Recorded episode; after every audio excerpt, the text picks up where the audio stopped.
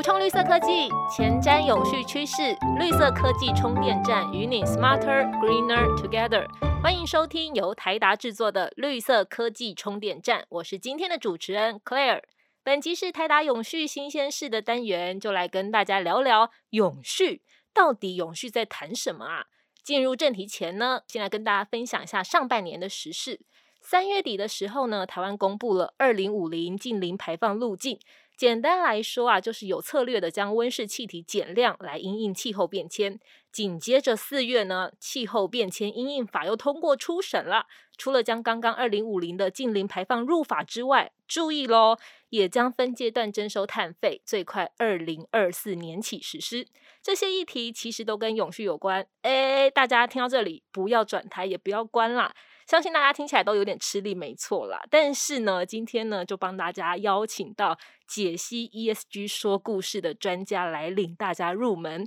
台达在二零一九年起呢，正式设立了永续长这个职位，在他的带领下，台达常被外界称为是 ESG 的模范生。我们欢迎永续长暨发言人周志宏。好，各位听众大家好，呃，我是 Jesse。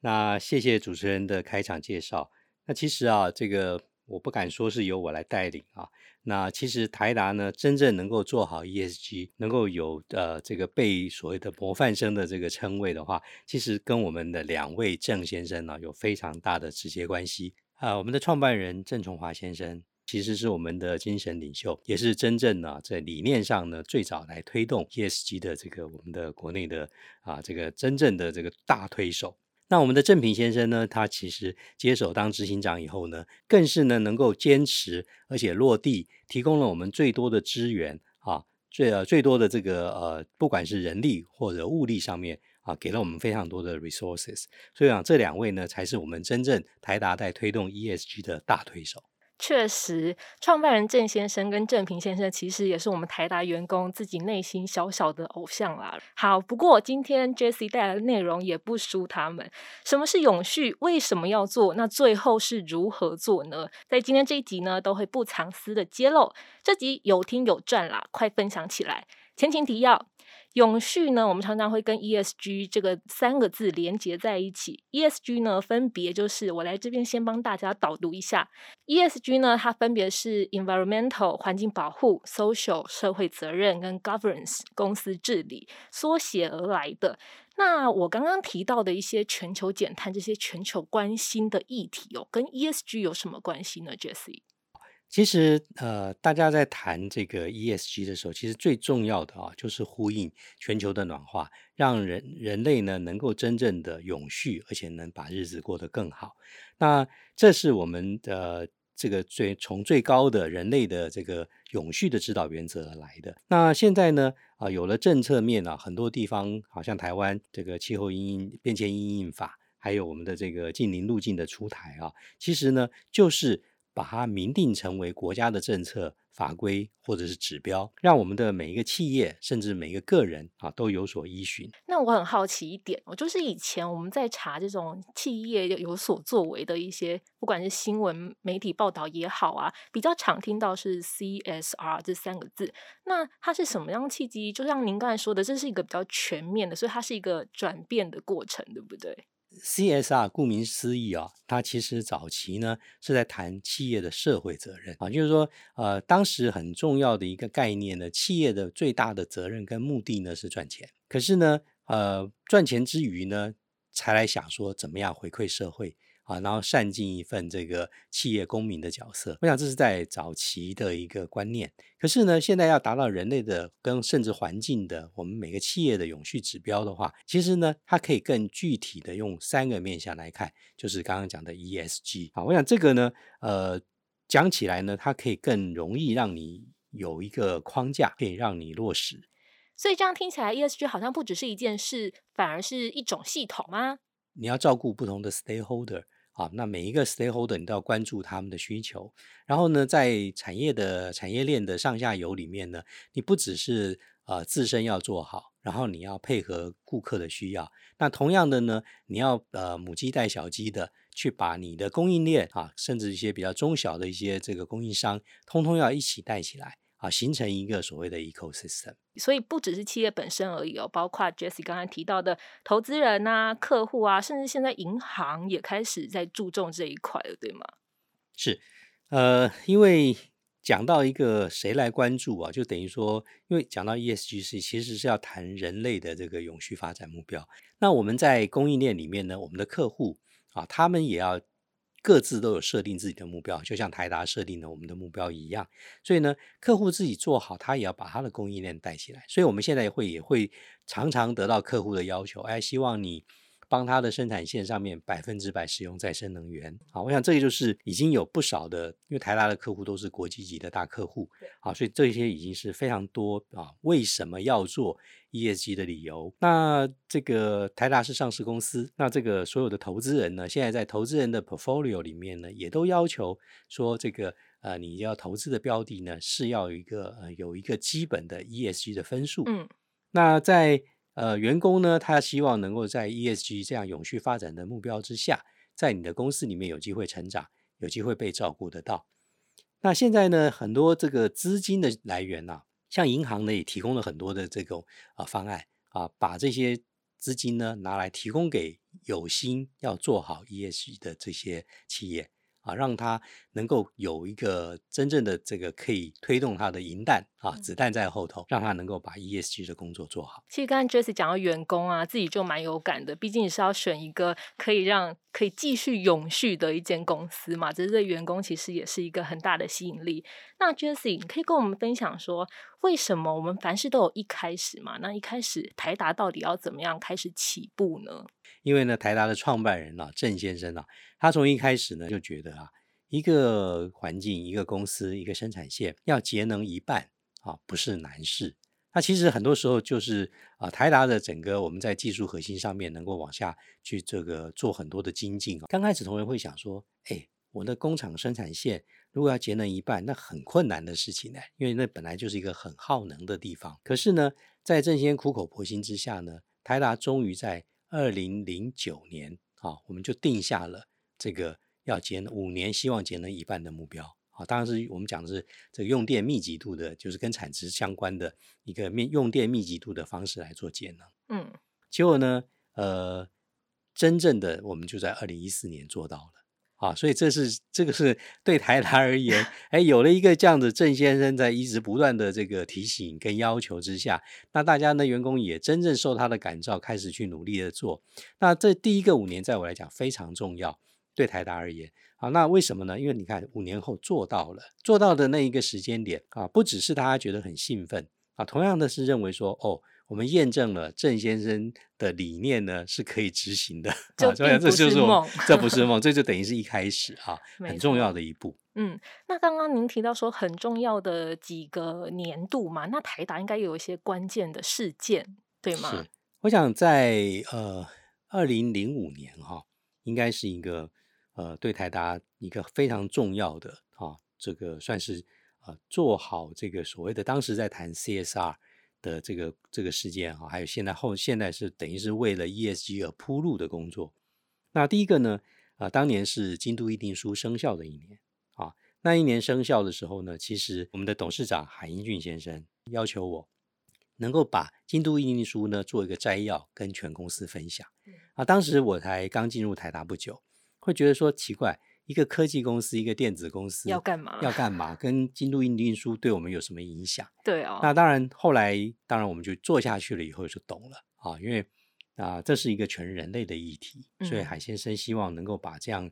呃环保节能的对，还有人类所面临这个气候变迁的一些困境，能够早一点让这个啊大家知道。然后呢，在那一年呢，台达开始盖了第一栋的绿建筑。也是那一年，也是那一年盖的。那零五年盖，零六年启用。嗯，好，那那个时候是台湾的第一个啊，这个啊九项指标都合格的绿建筑，后来这也是成为了钻石级的绿建筑。那那一年呢，呃，创办人呢引进了一台啊全台湾的第一台的油电混合车。啊，那时候呢，呃，也是很有趣的。创办人跟我讲说，这个呃油电混合车呢，他买了这台车呢。啊，当时台湾是没有进口的，我们创办人是特别透过美国办公室，啊，自己买了以后进到台湾来。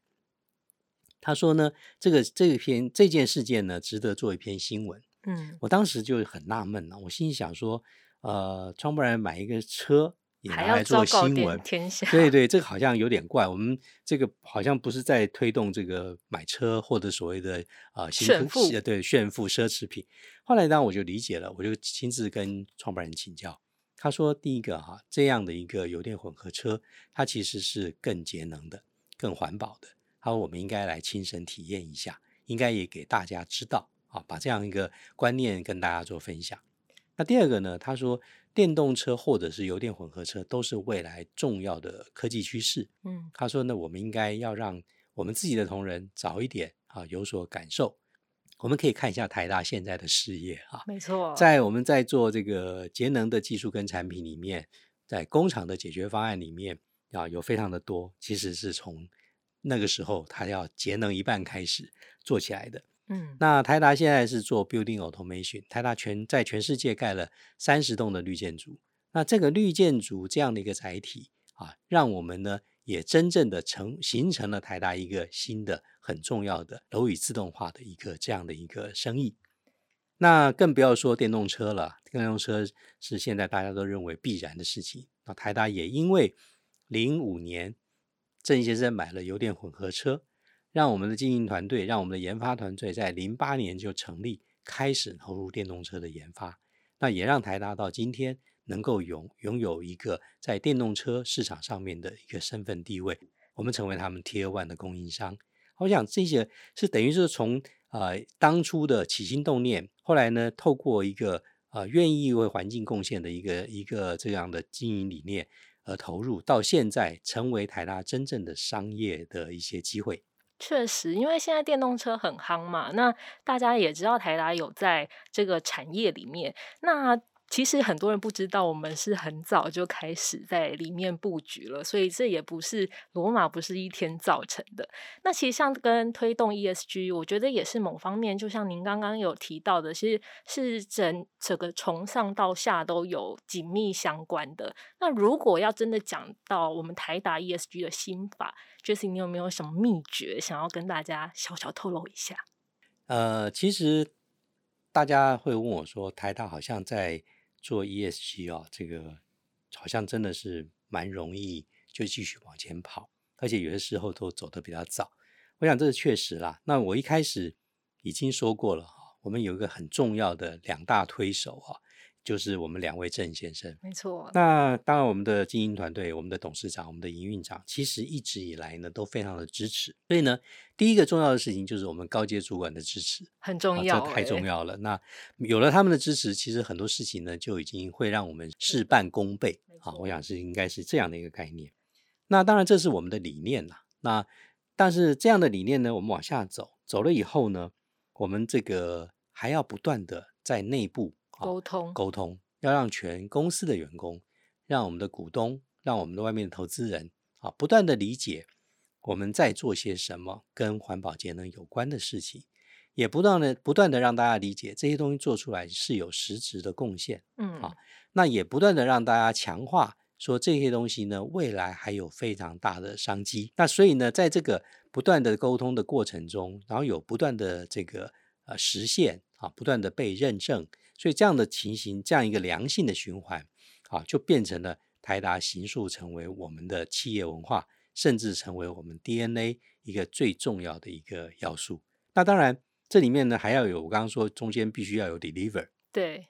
那光这个有 deliver 的时候，就可以证明说我们的理念、我们的做法是对的。对的，那这里面包含了我们有非常好的这个团队啊，这个团队呢，啊，除了 ESG 的团队以外，其实这些事情呢，做 ESG 的工作，其实是全公司要动员的，所以我们的团队呢，大家也都非常的认同。嗯，啊，也一直非常的努力。听起来就是不仅要有文化，然后也要有执行力，就会是推动 ESG 很关键的要素。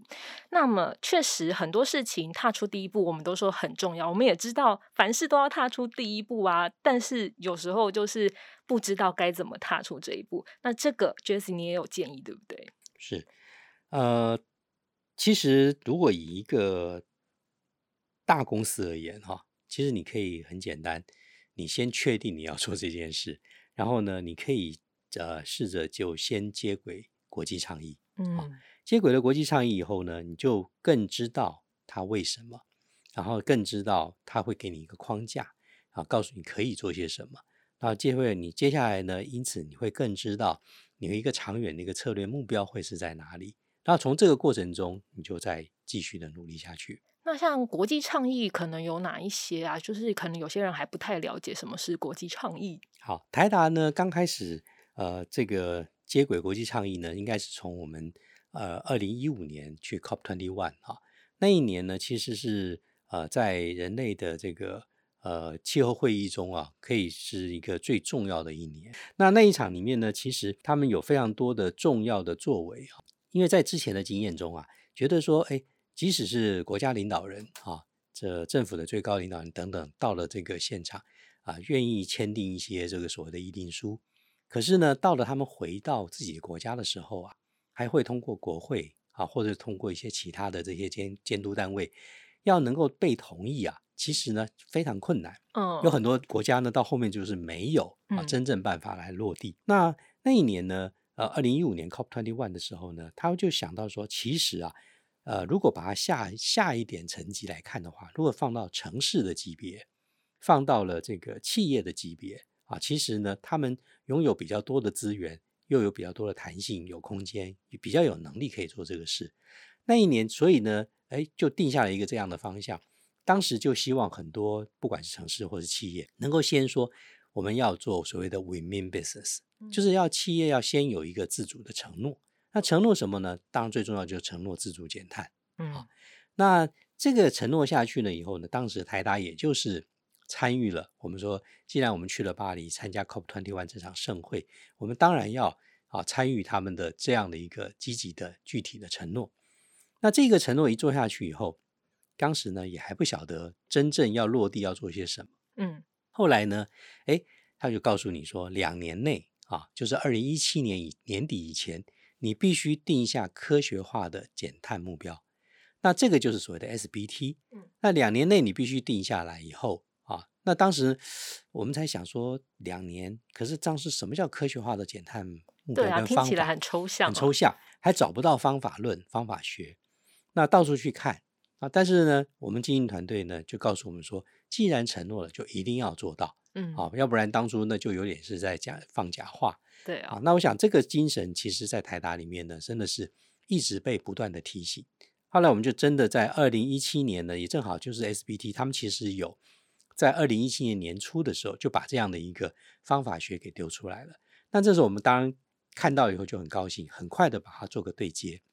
那呃有了这个目标以后呢，我们当时就是成为国内最早啊通过 SBT 的公司，我们就定下了二零这个一七年定下来呢，要在这个二零二五年，要我们要达到减碳百分之五十六点六的目标。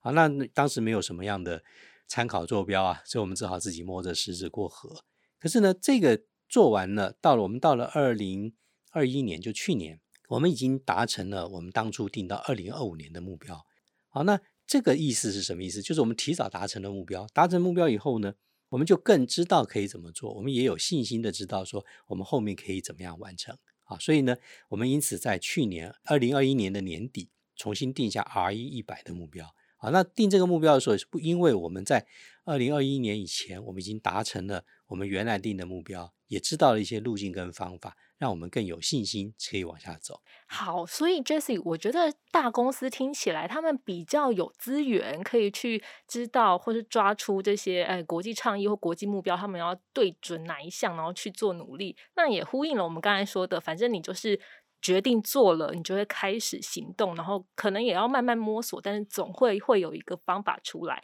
但是很小的，例如中小企业好了，他们资源不太多的情况下，然后要马上去对接国际倡议或是这些目标，比较难着手。那这个时候，Jesse，你的建议是什么呢？我想这个啊，其实讲起来就是最基本的工作呢，先做好你的这个所谓的碳盘查啊，你总是要先了解自己排碳排了多少啊，才会晓得后面呢可以该做什么样的管理。那所以我想呢，真正一般企业最少要先开始做的第一个动作，就是盘点你的用碳，盘点你的用电。那这个东西呢，其实刚开始大家也说，哎，这个方法是什么？也不晓得怎么盘点。现在呢，呃，因为台湾也定了这个净零目标，然后呢，经济部工业局呢，他们也用了一些很简单的方法啊，做了一些网络上的工具，可以去让大家下载。啊，那这里面呢，有一个简单的碳盘查的一些这个软体啊，可以给各位用。我想这是最简单、最简单的方式。那另外呢，也有一个大家也已经算是可以习惯的方式啊，就是参与或是承诺要做 ISO 啊，ISO 一四零六四啊，它其实呢就是有把这些要做的基本动作啊，它这些标准给建构起来。那想其实台湾的厂商呃懂得 ISO 的人不少啊，那晓得怎么样导入它就可以了。我想它就是一个非常好的一个框架。那做完这个碳盘查呢？然后呢，你接下来才会晓得说，啊，你有到底有多少排碳，然后你才会晓得说，你可能可以在什么地方找出一些方法让它减量。那当然也可以去具体的设计一下，或是呃给自己定一个目标，在哪一年我们希望能够达到什么程度。嗯，我听这个还蛮有感的，就是你要知道企业排碳多少，才要想办法怎么样减碳嘛。那就像上一集啊，我们说，呃，家里要节能哦，首先就是先看自己的电费啊，总是要知道支出多少，才知道我可以从哪方面去着手嘛。如果真的是不知道怎么着手的听众朋友，其实也可以参考我们提供的解决方案啦。是刚刚讲的第一步起手式了，对一般的呃中小型的企业来看，那其实呢。呃，我们刚刚谈到说一个 ecosystem 啊，还有这个讲到这个每一个企业将来呢，你要做的话啊，呃，自主节能减碳通常是在 scope one 跟 scope two 里面。那范畴一呢，是指的我们的直接呃碳碳排啊，我们直接燃燃烧所产生的用燃料所产生的这个碳排。那范畴二呢，就是我们的用电，我们的生产行为间接的。那将来呢，要 Scope 三也是必要的。那范畴三呢，就是其他的我们整个 ecosystem 里面啊的上中下游所会产生的碳排。那上下游串在一起，我们的客户、我们的供应商啊，通通都要在里头。那我们现在呢，也愿意提供给我们的供应商啊，让他们知道有些什么样的方法，有些什么样的工具，我们可以很乐意的帮助他们。那现在呢，我们不只是啊所谓的。不只是要独善其身啊，还要去这个要兼兼顾我们的供应链。那在呃去年呢，我们有八家国内有八家的这个科技科技业者，我们就共同成立一个台湾啊这个产业气候联盟。那我们最重要的啊两个 mission，一个就是接轨一些国际倡议，第二个就是要带动我们的供应链一起共好啊。那刚刚主持人也说的也没有错，我们呢过往呢啊都是先。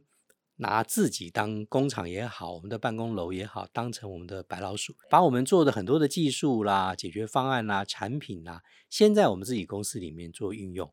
那这些运用呢，到现在呢，其实蛮多都已经很成熟了。嗯，好，那不管在电网的管理、家庭里面的这个啊，这个这个能源的管理啊，或者是啊一些商业大楼啊、医院、学校、商场等等，都是我们过往已经累积了不少经验的地方。那我们都很乐意啊，帮着大家啊，会给大家分享，或者是帮大大家真正诊断也好，甚至提出这个解决方案也好，啊，让就是希望大家能够一起做得更好。没错，因为现在已经不是独善其身了嘛。那听众朋友如果有兴趣的话，其实可以就是锁定我们这个台达绿色科技充电站的 Podcast。我们在每一集呢都会有不同面向的主题，会分享我们各式各样的解决方案给大家参考哦。那今天请到 Jessie 真的是非常有肉的一个主题，包含了哎什么是 ESG 啊？那为什么要做啊？最后是如何做，都一一的帮我们盘点出来了。所以我觉得这是一个很入门，但是又不简单的课程。那 Jesse 有什么要最后要跟大家分享的吗？其实我在外面常常被邀请去给做一些分享。那有一个事情就是常常被问到的问题，他说：“哎，我们做的这个 ESG 的相关工作，是不是会垫高我们的成本？”啊，我想这个呢，呃，确实啊，乍看之下确实好像就要垫高你的成本。就像我们创办人这个当年。零六年开始盖好第一栋绿建筑以后，大家都觉得，哎，这个绿建筑很棒。可是呢，应该要多花不少钱。可是，在我们所有的实际经验中，那个建筑也好，或是我们后后来所做的呃很多的节能减碳的方案也好，他刚开始确实会觉得会多花一点钱。可是呢，如果你把时间轴，把你的减碳的成本，把你的这个节电的成本啊，通通算进去的话，其实它一点都不贵啊。然后呢，刚刚我也前面一开始也提到了，现在以后呢，变成是各国的法规已经要求你非这么做不可啊。如果说法规面，啊，还有这个客户端的要求，全球的市场都是长成这样的时候，其实大家都在同一个标准之下，已经没有所谓的你会比竞争对手啊垫高了不少成本的这样的一个疑虑。那反倒是你越早做的人呢，你可以越有机会